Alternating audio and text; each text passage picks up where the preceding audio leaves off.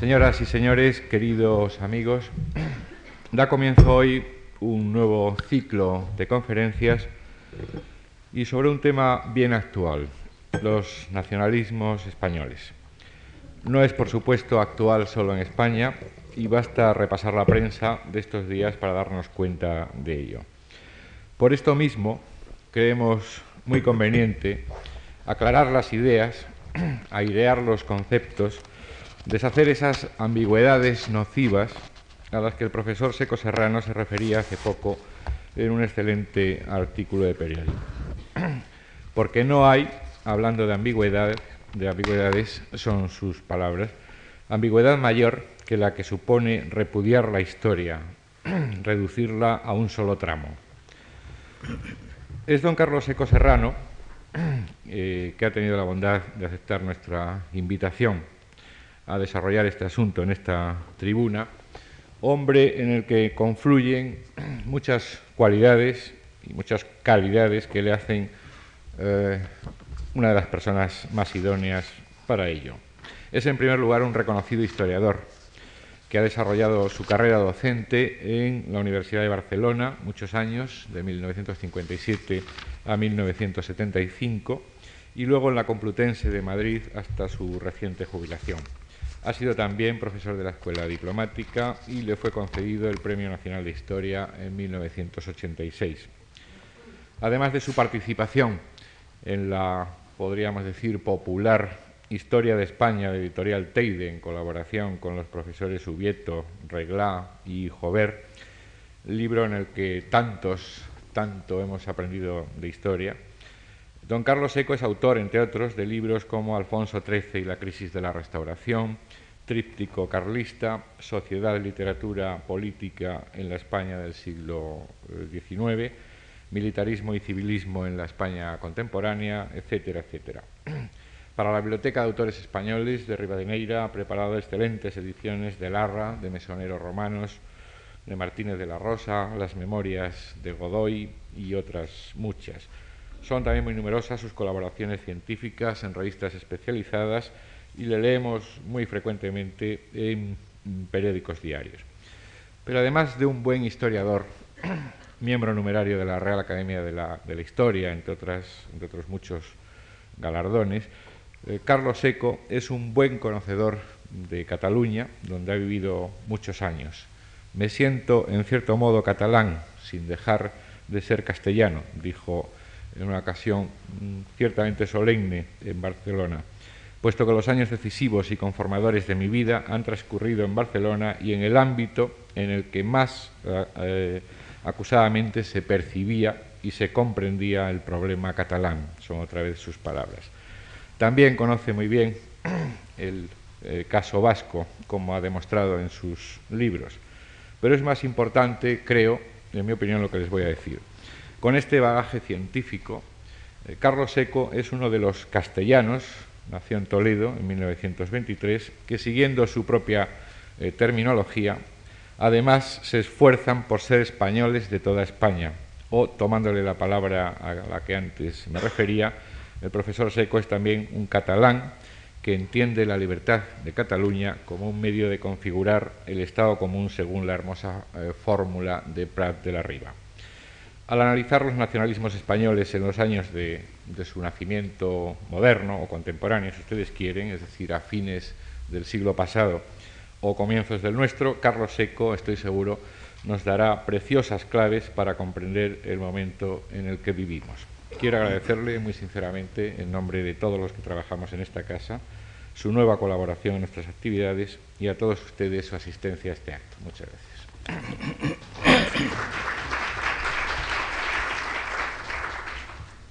Eh, señoras y señores, eh, amigos todos, yo quisiera empezar por agradecer no solo estas palabras tan excesivamente amables, sino agradecer la gentileza de la Fundación Marc al invitarme a este ciclo de conferencias. Incluso tengo que agradecer eh, el contenido que me sugirieron. Era realmente un reto para mí, pero los retos siempre son gratificantes en el fondo. no sé cómo responderé a él, pero en fin, eh, mi empeño es ser lo más objetivo, lo más claro y lo más útil posible con estas aclaraciones sobre una cuestión que indudablemente es de absoluta actualidad, aunque yo me voy a referir concretamente a la raíz de los nacionalismos contemporáneos. No me voy a dedicar a hablar de los nacionalismos en su situación actual. Nuestra Constitución reconoce taxativamente un hecho que creo que es probablemente el más definidor de la realidad española, su doble carácter de unidad y diversidad. El artículo segundo del título preliminar nos dice, la Constitución se fundamenta en la indisoluble unidad de la nación española, patria común e indivisible de todos los españoles, y reconoce y garantiza el derecho a la autonomía de las nacionalidades y regiones que la integran y la solidaridad entre todas ellas. que en este eh, título preliminar se alude a las dos cosas, a una unidad indivisible y a un derecho a la autonomía de las nacionalidades y regiones. Es decir, están indicadas las dos constantes, la unidad y la diversidad. Una profundización en nuestra historia, que desde luego respalda efectivamente esa doble tradición, nos obliga en todo caso a eh, plantearnos una cuestión previa. Esa cuestión previa sería ¿cuándo empieza la historia de España? ¿O a partir de qué momento podemos hablar con propiedad de España? Aún no se han extinguido los ecos, ustedes recordarán muy bien una polémica llena de, consecuencias muy brillante y con mucha eh, trascendencia en la realidad intelectual española, que fue la que sostuvieron allá por los años 50 dos grandes figuras españolas en el exilio, Américo Castro y Claudio Sánchez Albornoz, encasillados en interpretaciones diferentes respecto a la a lo que había que entender por España y por el comienzo o por el origen de lo que podemos llamar propiamente historia española. Para Américo Castro, Américo Castro no detectaba una realidad propiamente española, se recuerdan que su obra se llamaba precisamente La realidad histórica de España, hasta llegar a un concreto nivel medieval, puesto que entendía aquella como resultado de la convergencia y confrontación de tres elementos étnicos, culturales y religiosos, cristianos, judíos y moros, cristianos, judíos y musulmanes. En cambio, Claudio Sánchez Albornoz hallaba las raíces definidoras de España en los mismos umbrales de lo propiamente histórico. En puridad, el concepto de España, o Hispania, si quieren ustedes, como realidad específica diferenciada de su entorno, queda explícitamente diseñado y reconocido por el Imperio Romano en la gran configuración administrativa de Diocleciano. Hispania se concibe entonces como entidad geográfica unitaria que constituye una de las grandes plataformas orgánicas del Bajo Imperio. Es la diócesis hispánica, articulada en provincias y vinculada al occidente continental, la prefectura de las Galias. Esta es una realidad concreta ya en la época romana, la peculiaridad y la unidad de lo que es Hispania entonces. Ahora hay un segundo momento que es mucho más importante. Lo que era simple división administrativa en el Imperio Romano se convierte en entidad política independiente al cristalizar la monarquía goda el llamado Reino de Toledo, definitivamente configurado más o menos entre los reinados de Leovigildo o Bamba. Yo recuerdo que allá por los años 50, 60, cuando yo estaba en Barcelona, se puso muy en moda entre determinados historiadores catalanes utilizar el término, al referirse a la época eh, de la historia española, que llena esta monarquía visigoda, el reino de Toledo, se utilizaba la expresión el epigonismo visigodo. Por ejemplo, ese es el, título de uno de los capítulos de ese precioso ensayo de Jaime Vicens Vives, aproximación a la historia de España. La verdad es que en el término epigonismo visigodo se trataba de ocultar una realidad muy importante, porque no cabe duda de que efectivamente la etapa visigoda, en muchos aspectos, es la continuidad, estricta con lo anterior. Eh, hay una continuidad desde el punto de vista cultural, desde el punto de vista jurídico, desde el punto de vista eh, lingüístico incluso. Todo eso es cierto, pero eso se produce eh, bajo una realidad política nueva, que es la configuración de un Estado. Un Estado que García Valdeavellano llega a llamar primer Estado nacional. O sea, excesivo lo de Estado nacional, pero indudablemente. Esa es una realidad unitaria anterior a la aparición de las realidades fragmentadas que vienen después a lo largo de la Reconquista. Y me interesa subrayar, puesto que he mencionado el caso de estos historiadores catalanes, que utilizan ese término un poco eh, ambiguo, un poco, eh, poco ocultador de epigonismo visigodo, que fue también un gran historiador catalán, también desaparecido ya, un gran medievalista, Ramón de Abadal, quien en una comunicación a una de las settimane eh, sobre historia medieval que se celebran en Palermo, pues eh, definió lo que él llamaba el legado visigodo. Y el legado visigodo efectivamente era eso, la aparición de un primer Estado nacional que es, está configurado por la monarquía visigoda, por lo que se llama también el Reino de Toledo. Ahora bien, ese primer Estado nacional atraviesa, muy poco tiempo después de quedar constituido como tal, atraviesa una experiencia absolutamente insólita entre los otros reinos europeos surgidos de la ruptura del Imperio Romano. Durante larguísimo periodo, durante un periodo de muchos siglos, una gran parte del país se va a ver sumergida en un área cultural, étnica, religiosa, totalmente ajena a la plataforma en que hasta el despuntar del siglo VIII había venido realizándose. Esto es, el ámbito romanizado al que orgánicamente pertenecía queda sumido en el ámbito de la cultura árabe y del dominio musulmán. Ustedes recordarán que allá por los años 40 se puso muy en boga un ensayo histórico de gran envergadura, el del británico Toynbee, en España lo difundió especialmente Ortega a su regreso, después de, sus años de, alejamiento del país. La obra de Toynbee es una obra pues, un poco ya olvidada, eh, se atenía a un esquema culturalista muy próximo a lo que había sido eh, una obra muy famosa también allá al final de los años 20, la obra de Spengler. Pero yo eh, me, refiero a la obra de Toynbee porque en su planteamiento inicial él habla de que la estructura y la evolución de la historia se entiende como la relación entre grandes círculos culturales, que él llama sociedades.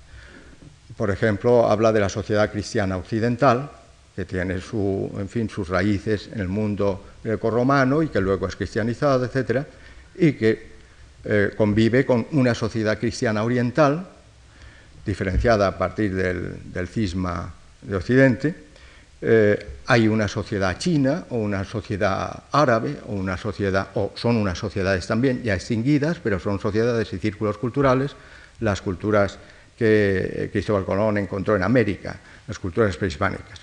Cada una de esas sociedades, según este esquema de Toynbee, pues está distribuida en comunidades y esas comunidades pues atraviesan a lo largo del tiempo retos comunes. Por ejemplo, el caso de eh, la sociedad cristiana occidental. Las comunidades pues, son las naciones europeas, Alemania, Inglaterra, Francia, atraviesan efectivamente retos comunes que no afectan, por ejemplo, a la sociedad china. Por ejemplo, les diré ustedes el Renacimiento o eh, la revolución industrial o el proceso de las revoluciones contemporáneas. Bueno, pues España indudablemente pertenece a la sociedad cristiana occidental, pero es un caso especial, pertenece a la Sociedad Cristiana Occidental, pero durante mucho tiempo esa comunidad española queda sumida, como les decía antes, dentro del círculo de la cultura árabe.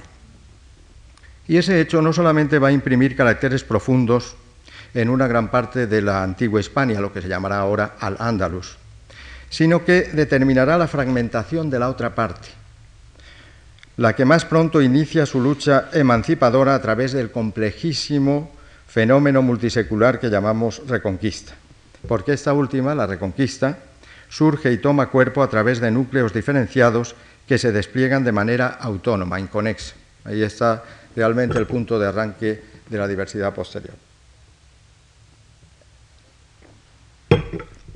La llamada reconquista ofrece a su vez una, una, doble significación. Por una parte, según ha subrayado Julián Marías, en su ensayo ciertamente sugestivo, La España inteligible, supone la afirmación de Hispania como Europa, una afirmación especialmente rotunda ya que ningún otro país europeo ha tenido que luchar tenazmente por ser Europa, como España lo ha hecho a lo largo de siete siglos. Cuando Marías escribía este libro y alguna conferencia que pronunció en torno a su tesis central, realmente él salía al paso pues de una tontería que se venía repitiendo mucho por entonces, que España acababa de entrar en Europa, o que España se había hecho europea, o que España se había integrado en Europa. Claro, había que decir, no, España ha sido Europa siempre. El hecho de que ahora estemos en la comunidad económica no quiere decir que antes no éramos Europa. Y Marías insistía en esto, no solamente somos Europa, sino que además somos un caso excepcional. Hemos estado luchando durante cerca de mil años por ser efectivamente Europa. Esa es una realidad. Pero hay otra cuestión también que es interesante subrayar.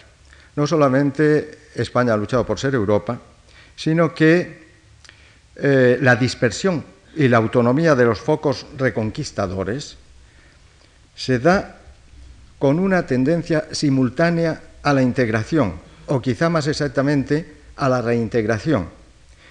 En todos ellos palpita la nostalgia de una situación venturosa perdida después de Guadalete es el ideal neogótico que está expresado ya en los días de Alfonso II, Alfonso II de Asturias. Esa tendencia se manifiesta desde el horizonte Astur, pero también desde Navarra, desde León, desde Castilla, en los núcleos occidentales. Mientras que en los orientales, si obedecen inicialmente a un impulso ultrapirenaico, por ejemplo, Cataluña es una consecuencia de la acción franca frente a los musulmanes, pronto pugnan por desgajarse de éste e incorporados a un mismo problema o a un mismo ideal que los otros estados de la Reconquista, crean una tradición expansiva de signo confederal proyectada primero hacia Aragón, luego hacia el Mediterráneo y por último hacia el horizonte propiamente peninsular. Esa es la historia de la realidad eh, catalana, por ejemplo. El sentido patrimonial de la monarquía alto medieval reproduce varias veces la fragmentación en el occidente reconquistador, pero como contrapartida, la virtualidad integradora que siempre ha tenido la institución monárquica se impone corrigiendo una y otra vez la tendencia fragmentadora. Es, es un ir y venir continuo. Por ejemplo, de un primer reparto patrimonial a la muerte de Alfonso III, surgen Galicia y León como reinos diferenciados de Asturias, para refundirse pronto los tres en la corona leonesa. La primera gran expansión sobre el Valle del Duero implica una nueva síntesis, lograda desde Navarra, es decir, el gran rey Sancho III el Mayor llegará a tener bajo su dominio no solamente Navarra y Aragón, sino la corona de Castilla y buena parte de las tierras leonesas. De modo que propiamente es el, gran rey de la Hispania reconquistadora de entonces. Cuando su testamento rompa de nuevo la unidad lograda, esta volverá a imponerse en la persona de su primogénito, Fernando I, titulado por primera vez rey de Castilla sobre toda la zona occidental, es decir, sobre Asturias, Galicia, León, Castilla, aunque se mantengan al margen los reinos de Navarra y Aragón, así como los condados catalanes. Pero el título de imperator, que sobre esto se habló muchísimo hace, hace ya años, el significado que tenía la aparición en los documentos medievales de la Reconquista del título imperator, que llevan ya algunos reyes leoneses. Ese título ya se convierte en realidad práctica en tiempo de Fernando I. ¿Qué significado tiene el título de imperator? Pues era como el signo externo de esa vocación de unidad neogótica a la que eh, la época de Alfonso VI, hijo de Fernando I, el conquistador de Toledo, que era el símbolo de la unidad perdida, del antiguo reino perdido, dará auténtico contenido, proyectándose por añadidura sobre los núcleos musulmanes en que se ha fragmentado el califato a través del peculiar sistema feudal de las parias. Claro, como yo soy toledano, si yo ahora hago un canto a Toledo, pues a ustedes no les extrañará, pero también creo que Toledo merece la pena. A mí siempre me ha conmovido, eh, bueno, soy un toledano que ha vivido muy poco en Toledo, es decir, yo nací en Toledo, pero, pero si voy a Toledo siempre me pierdo en el laberinto de las calles de Toledo. Pero es una ciudad que eh, como historiador me conmueve profundamente, porque este rey Alfonso VI, el conquistador de, Toledo, que es realmente la encarnación más clara, más terminante, la primera gran encarnación de lo que es el título imperator, el título de imperator como reivindicación de una vieja unidad sobre los otros estados que ya estaban, eran independientes, pero convivían con el reino leonés castellano. Este rey no solamente eh, combina esa eh, independencia de los reinos cristianos con la reivindicación de la unidad que él encarna, sino que además sabe mantener un principio de convivencia en paz entre las distintas religiones. Ustedes saben que también lleva el título de rey de las tres religiones. Y eso es que es una cosa que se percibe claramente simplemente con circular por las calles de Toledo. Ustedes tienen ahí como una especie de gran nave que está navegando sobre un oleaje de, ladrillo, que es el caserío morisco de, de, Toledo, la gran catedral católica. Pero no muy lejos ustedes encuentran dos sinagogas mudéjares y tampoco demasiado lejos, pues una pequeña mezquita que es como una pequeña maqueta de la gran mezquita de Córdoba, el Cristo de la Luz. Bueno, lo interesante no es que efectivamente esas joyas arquitectónicas o esos testimonios del pasado estén en Toledo y pervivan en Toledo, sino pensar que en esos templos pues se ha celebrado culto simultáneamente y el rey ha respaldado, ha garantizado la convivencia de esos cultos y el funcionamiento de esos cultos. Hay una imagen de España, que es la España del siglo XVI, la España rígida, inquisitorial, atenida a la intransigencia tridentina, etc. Y parece que ese es el símbolo único y esa es la España que prevalece siempre. Yo prefiero el otro símbolo de la España de la gran convivencia, la del emperador cristiano y el rey de las tres religiones, que se da, ya les digo ustedes, en Alfonso VI, pero se mantiene después, por ejemplo, en la figura brillantísima de Alfonso VII. Alfonso VII no solamente tiene el título imperial, sino que llevó a cabo una coronación solemnísima, como Hispaniarum Imperator, y fue reconocido como tal incluso en los estados orientales de la península. Ahora, después de esa época, hay una nueva fragmentación patrimonial, a la muerte de Alfonso VII precisamente, que alineará la diversidad hispánica en los cinco reinos, es decir, de oeste a este, Portugal, León, Castilla, Navarra y Aragón-Cataluña. Es la alternativa al esquema unitario imperial, esto es, hispánico o neogótico.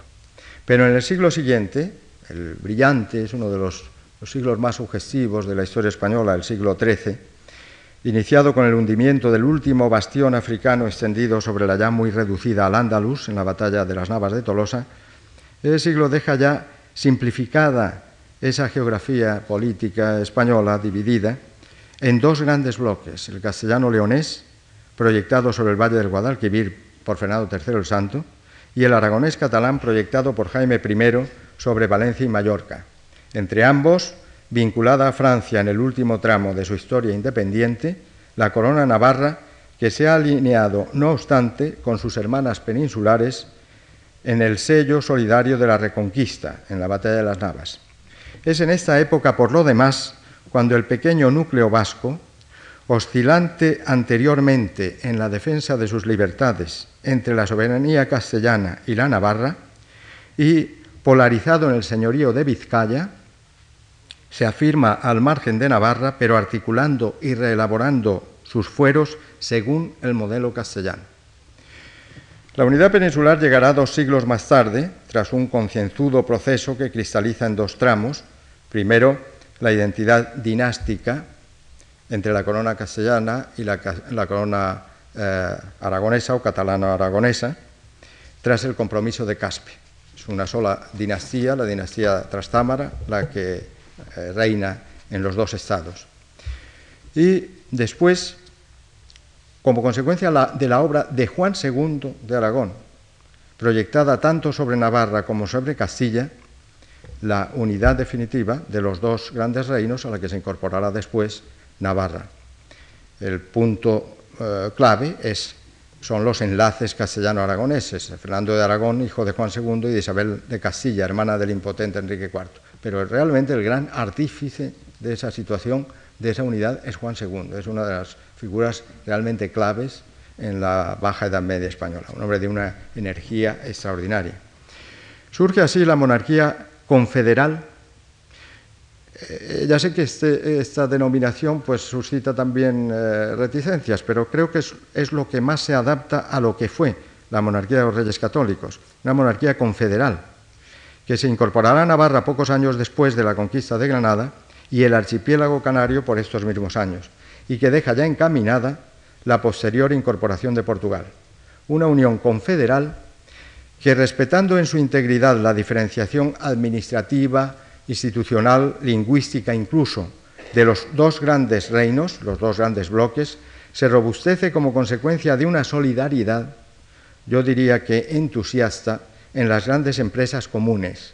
El final de la Reconquista, eh, la afirmación en Italia y en el norte de África, aunque incluso en los ámbitos de expansión exterior, respeta dos caminos, el del Atlántico para Castilla, iniciado con la empresa colombina, y el Mediterráneo para Aragón de amplios antecedentes. Es lo que Ortega calificaría de proyecto sugestivo de vida en común. Lo cierto es que toda esta etapa, forjadora de la auténtica realidad de España, brinda siempre la imagen de un bien delimitado ámbito geográfico, la plataforma peninsular, políticamente fragmentado, pero en el que coexiste la idea subyacente de unidad y el anhelo y el esfuerzo por conseguirla. Ahora bien, ese proyecto sugestivo pronto empieza a ser traicionado por tendencias insolidarias. No cabe duda, esa monarquía confederal española, que funcionó hasta el siglo XVII, tenía un problema grave, que era la insolidaridad. Eran bloques insolidarios. Castilla aparece desde el reinado de los reyes católicos como la potencia preponderante, al convertirse en sede permanente de la corona. Es en esos momentos el reino peninsular más amplio, el más densamente poblado y también el que tiene mayor potencial económico. Hay que renunciar a la idea que es posterior de una mayor densidad y una mayor potencia económica en la periferia. En esa época, indudablemente, el sentido es este. Pero lo que supone una ventaja política o institucional tiene como reverso la carga abrumadora del fisco regio, que no pesa de igual modo sobre los estados de la Corona de Aragón y tampoco sobre el núcleo vascón, protegidos por murallas foralistas. Poco a poco Castilla va convirtiéndose prácticamente en el único estado pechero, o casi el único. Pechero, es decir, tributario. Obtener servicios económicos de Cataluña, de Aragón, de Valencia, requiere una costosa reunión de las Cortes respectivas y el aparatoso traslado de la corona a cada uno de esos estados.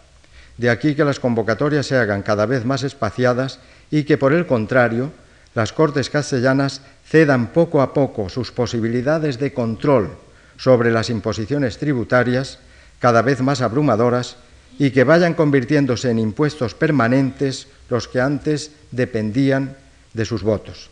Igualmente ocurre en lo que toca a la prestación del otro servicio, el de la sangre. Las empresas militares de la, de la planetaria monarquía católica son soportadas en su mayor parte por las gentes de Castilla. Castilla en su máxima extensión, la que incluye a Galicia, a León, a la Baja Meseta, a Andalucía y a Murcia. Para lograr movilizar, por ejemplo, a los catalanes, se requiere que estos hayan visto invadidas sus tierras por el enemigo. Así, a medida que se ensancha su ámbito imperial, Castilla se va agotando en sus hombres y en sus bienes. Esta es una realidad que hay que contraponer enseguida a la clave de los agravios posteriores por parte de los estados que pierden su situación privilegiada ya a comienzos del siglo XVIII. Muy justamente Sánchez Albornoz corrigió una frase de Ortega. La frase de Ortega era muy brillante, pero decía, Castilla hizo a España y la deshizo. Y Sánchez Albornoz corrigió esta frase sustituyéndola por otra mucho más exacta. Castilla hizo a España y España la deshizo. Deshizo a Castilla. Para eh, ilustrarles un poco esto, esto que les acabo de decir, creo que lo mejor es que les lea un texto de un arbitrista español del siglo, de comienzos del siglo XVII, Fernández de Navarrete, en su obra Conservación de Monarquías. En el discurso 23 se refiere a esa anomalía de que Castilla es prácticamente la única de las porciones de España sobre la que pesan los grandes tributos, la que sostiene el coste de las empresas exteriores e incluso militarmente la que acude a, ella con a ellas con sus hombres. Y dice, pues debiendo como cabeza ser la más privilegiada en la contribución de pechos y tributos, es la más pechera y la que más contribuye para la defensa y amparo de todo lo restante de la monarquía, porque no sólo da para el sustento de la Casa Real, decir la Casa Real es decir el mundo de los funcionarios y de los pensionistas. Y para asegurar las costas de España, sino también para presidiar a Italia, sustentar las fuerzas de África, reducir a Flandes y socorrer provincias y príncipes extranjeros, que aunque el hacerlo es buena razón de Estado, con todo eso parece justo que repartiéndose las cargas en proporción, quedara por cuenta de Castilla el sustentar la Casa Real, guardar sus costas y la carrera de Indias, y que Portugal pagara sus presidios y las armadas de la India Oriental, como lo hacía cuando no estaba incorporada a Castilla, que Aragón e Italia defendieran sus costas y sustentaran para ello los bajeles y milicias necesarias, porque no parece puesto en razón que la cabeza se atenúe y enflaquezca, mientras que los demás miembros, que están muy poblados y ricos, miran las cargas que ella paga. esa realmente es la situación a comienzos del siglo XVII. Y es entonces cuando surge la figura de un estadista muy discutido después, muy eh, atacado por los que realmente se enfrentaron con lo que él quiso hacer, que es el conde duque de Olivares. El conde duque de Olivares ha tenido a otros modelos europeos y concretamente el de Francia, en pugna con los poderes locales para construir un fuerte Estado centralizado, la época de Richelieu, trataría de superar los desequilibrios notorios en la aparentemente poderosa monarquía católica mediante un proyecto ambicioso, pero arriesgadísimo, extender la obligación militar a los otros estados no castellanos, la Corona de Aragón, Portugal, e igualar relativamente las obligaciones fiscales de todos los súbditos del rey. Es famosa su exposición programática al rey Felipe IV. Tenga vuestra Majestad por el negocio más importante de su monarquía el hacerse rey de España. Quiero decir, Señor, que no se contente vuestra Majestad con ser rey de Portugal, de Aragón, de Valencia, conde de Barcelona, sino que trabaje y piense con consejo maduro y secreto por reducir estos reinos de que se compone España al estilo y leyes de Castilla, sin ninguna diferencia, que si vuestra Majestad lo alcanza será el príncipe más poderoso del mundo. Conviene rechazar la idea de una presunta animosidad del conde duque contra el Principado, contra Cataluña, según la apasionada interpretación, por ejemplo, de, de Soldevila, porque la equiparación en el conde duque incluía a la recíproca la extensión a los súbditos de la corona de Aragón de cuantos privilegios, encargos cortesanos y gajes de toda índole aparecían acaparados por los castellanos, dada su proximidad a la corte, o que la corte estaba en ellos. Pues ahí está este texto que es también muy definidor, muy definidor, dice el conde Duque. Pues qué razón hay, en el mismo memorial, ¿Qué razón hay para que sean excluidos de ningún honor o privilegio de estos reinos, sino que gocen igualmente de los honores, oficios y confianzas que los nacidos en medio de Castilla y Andalucía, estos vasallos, no siendo de conquista, título de menos confianza y seguridad, y que hayan de estar desposeídos de los privilegios aquellos naturales de reinos y provincias de que vuestra majestad ha en que vuestra majestad ha entrado a reinar con un derecho asentado y llano y donde reinaron tantos ascendientes de vuestra majestad continuadamente. Y qué maravilla es que siendo estos menos vasallos de Castilla admitidos en todos los honores donde vuestra majestad asiste y que gozan de su real presencia, causen celos, descontentos y desconfianzas.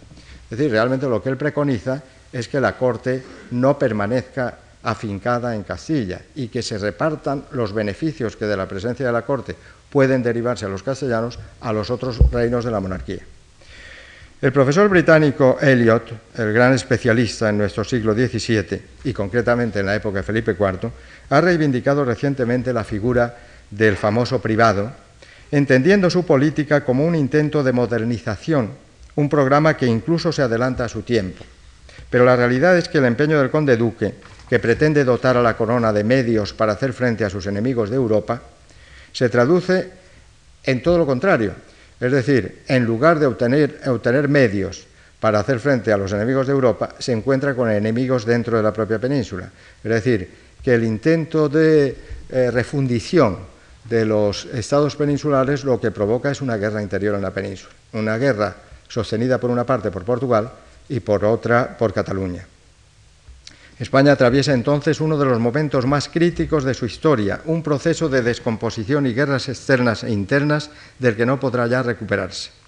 El alejamiento del conde duque y la conducta de Francia respecto a Cataluña, que se vería pronto más gravemente amenazada por el centralismo francés que por los intentos asimiladores de Castilla, darían por fruto la paz con Barcelona, a costa de no alterar en absoluto el sistema de privilegios vigente pero la separación de Portugal sería ya definitiva después de 1666.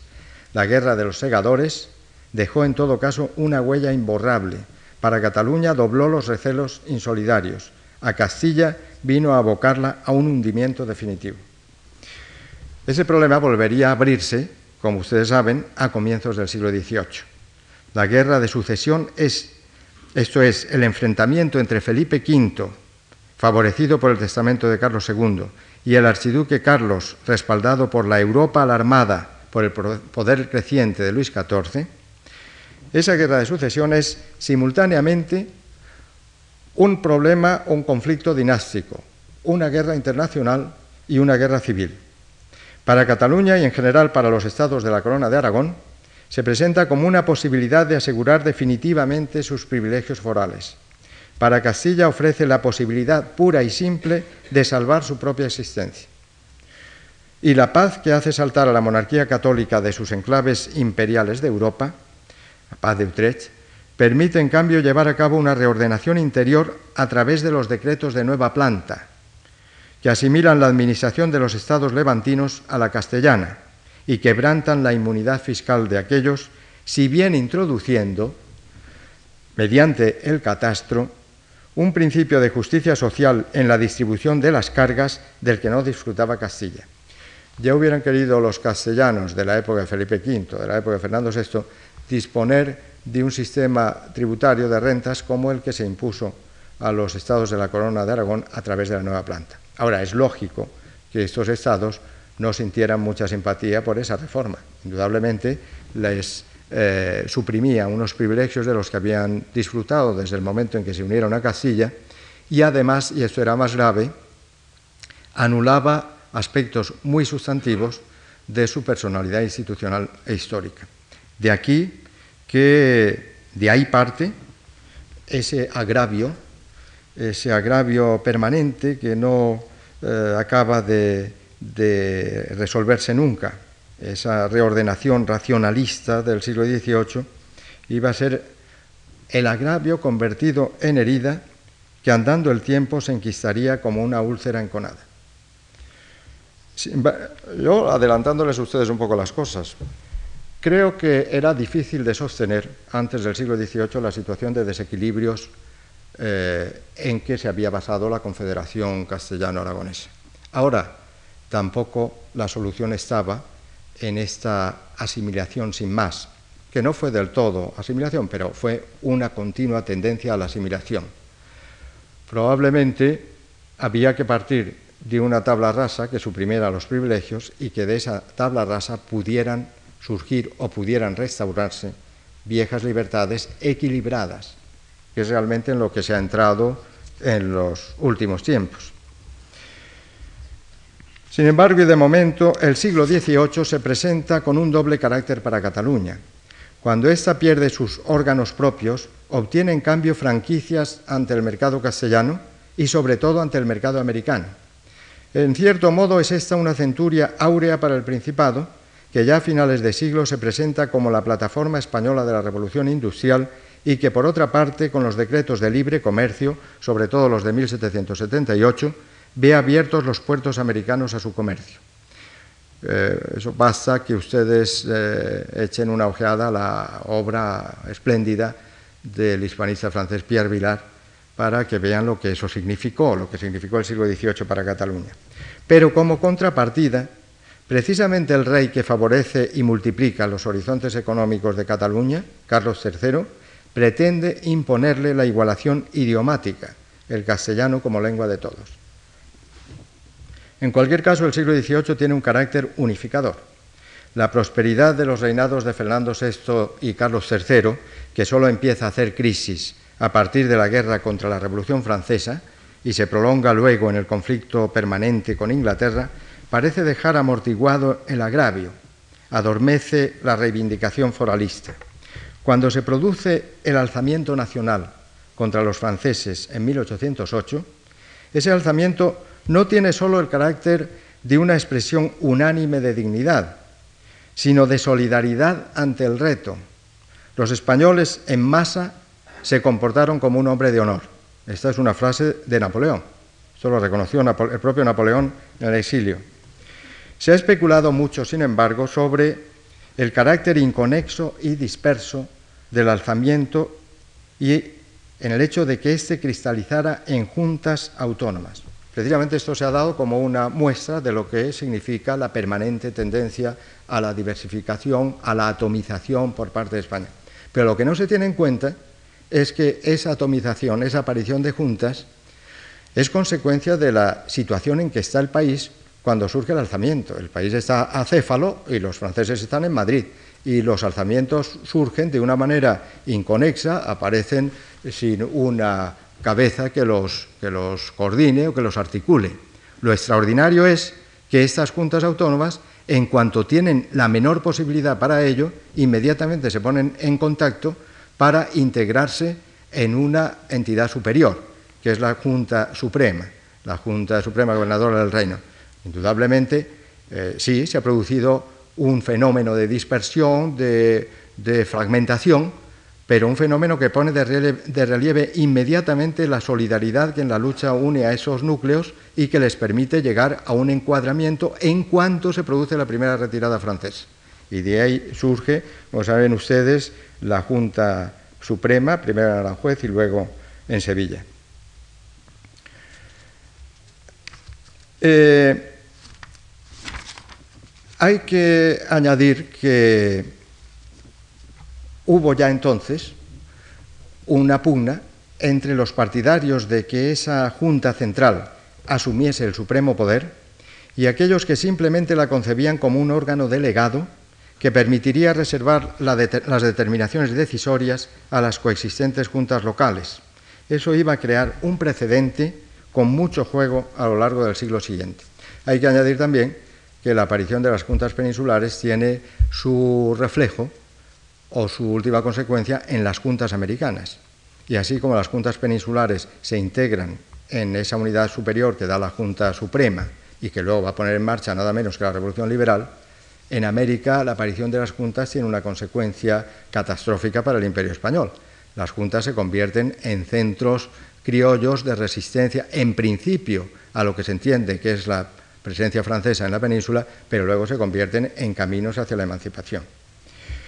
Durante los procesos de revolución liberal, registramos una constante, la aparición de juntas locales garantes de la revolución y la pretensión de esas mismas juntas de actuar como órganos de control del poder que la misma revolución ha impuesto en Madrid. Máxima expresión de ese proceso será la anárquica revolución cantonalista mezclada con la primera revolución de los ácratas eh, internacionalistas. He aquí uno de los exponentes de la tendencia centrífuga a lo largo de un siglo que, sin embargo, se caracteriza por la fuerte tendencia centralizadora, típica de la Revolución Liberal. El siglo XIX, que ve afianzarse los regionalismos precursores de los movimientos nacionalistas periféricos, contempla también una constante crecida de lo que pudiéramos calificar como nacionalismo nacional, que según Karl Deutsch es el resultado de un largo proceso de asimilación nacional que culmina en la formación de una nacionalidad común. Ello requirió en España, ha escrito el profesor Fusi, como en todas partes, el crecimiento y la integración de mercados, regiones y ciudades, el desarrollo de un sistema de educación unitario y común, y la expansión de los medios económicos de comunicación de masas, prensa, telégrafos, correos, transportes interurbanos, ferrocarriles, prensa gráfica. Tal fue la obra positiva del reinado de Isabel II y sobre todo la de la etapa constructiva de la Restauración. Pero era lógico que ese proceso centralizador y uniformador suscitase reacciones contrapuestas. Así se completa el conjunto de corrientes que van a conducir a los movimientos preautonómicos desde mediados del siglo XIX. Por una parte, las provincias forales del norte, Navarra, las Vascongadas, reaccionan en defensa de unos fueros que habían preservado en el primer embate centralizador, a raíz de la Guerra de Sucesión, pero que ahora ven gravemente amenazados por el principio liberal de la unidad de fuero. Por otra parte, las provincias que figuran como avanzada de la revolución industrial tratan de afirmarse cada vez que surge una oportunidad revolucionaria en juntas locales con la pretensión de invertir las relaciones centro-periferia. Esa doble corriente contrapuesta, centralismo-descentralización, está en la base de lo que va a ser el orto de los movimientos nacionalistas o regionalistas que constituirán al principio un ingrediente más en la serie de los movimientos estimulados por los dos ciclos revolucionarios de la época contemporánea, pero que se convertirán en problema de primer plano a partir de la gran crisis nacional el mea culpa o examen de conciencia provocado por el 98. En el conflictivo fin de siglo, la pérdida de los enclaves de ultramar provocará la más aguda crisis de la conciencia nacional hasta entonces expresada por las élites intelectuales del país, cosa que no había ocurrido cuando se produjo el gran desmembramiento del imperio español, esto es, de los grandes virreinatos entre 1810 y 1825. Y es que en 1900 observa Fusi, España era ya una entidad cohesiva y equilibrada, y en 1825 sencillamente no lo era. Pero también en torno a esa fecha, 1898, se produce un fuerte tirón centrífugo por parte de los nacionalismos periféricos que ha ido gestando todo el siglo, con dos polos definidos.